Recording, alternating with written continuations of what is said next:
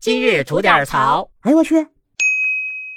您好，我是不播新闻只吐槽的肖阳峰。最近啊，这网上流传着特别火的那防猝死套餐，不知道您听没听说过啊？这不是话说近些年嘛，内卷情况挺严重的哈，大家是越来越辛苦。这猝死事件呢时有发生，而且啊，这个年龄有年轻化的趋势啊。搁过去啊，我最早听说因公猝死这事儿啊，都是说日本那边工作压力大啊，大家这个干的比较玩命，经常有那咔咔猝死的事儿发生。我当时岁数小啊，还琢磨呢，这不一定是坏事啊。那帮王八蛋啊，自己咔咔的这么带劲，不用咱动手了，哪天没准他们就把自己咔咔干净了，是吧？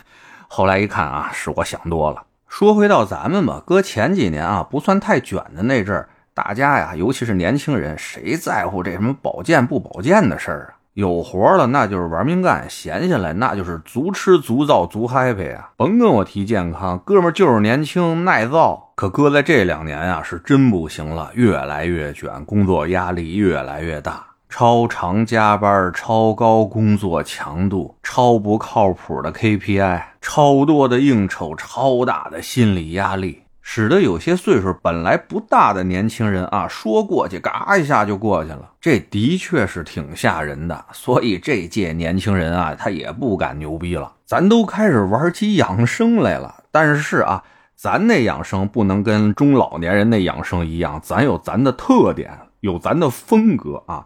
像我们年轻人那养生讲究什么呀？奶茶加冰不加糖，左手枸杞，右手辣条。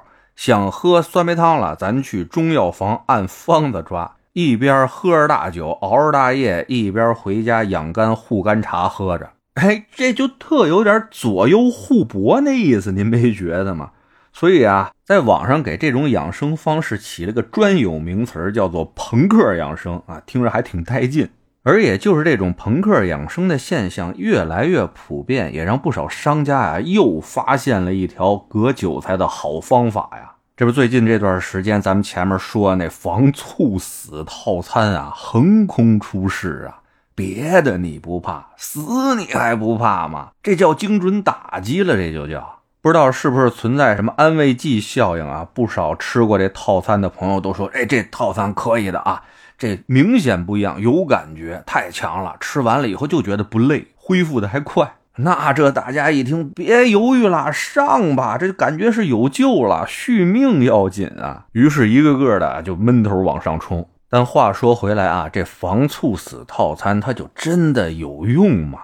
哎，您别看咱这节目啊，经常会 diss 一些不靠谱的专家，但是涉及到这种玩意儿，我觉得还得听专业人士的。不少跟这猝死这事儿沾边的医生啊，看过这个防猝死套餐里边这些东西，里边有什么辅酶 Q 十啊、鱼油啊、叶黄素、维生素 D 三等等这些东西，他们就说了哈，补充这些玩意儿，你要说完全没用吧，也算冤枉人家；但要真指他们防猝死呢，那是真指不上啊。这套餐里边的大多数东西呢，在我们合理膳食的情况下，基本上不用再多加补充了。甚至有些东西呢，像维生素 D 啊，这些服用过量的话，还会导致中毒。这不仅让我们想起一句老话啊，那是药三分毒啊，真吃多了，别的不说啊，这肝儿也不一定受得了啊。而且吧，说出大天儿去，这些玩意儿也就是个保健品。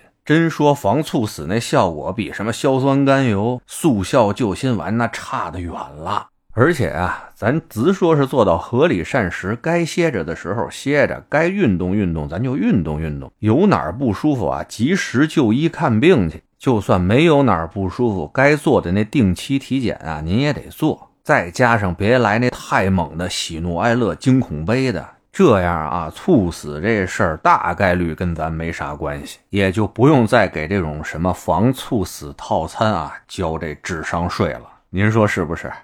得，今儿就这。您要是没聊够的话啊，咱那还长节目呢，叫左聊右侃啊，说的是些奇闻异事，您得空也过去听听呗。我先谢谢您了，回见。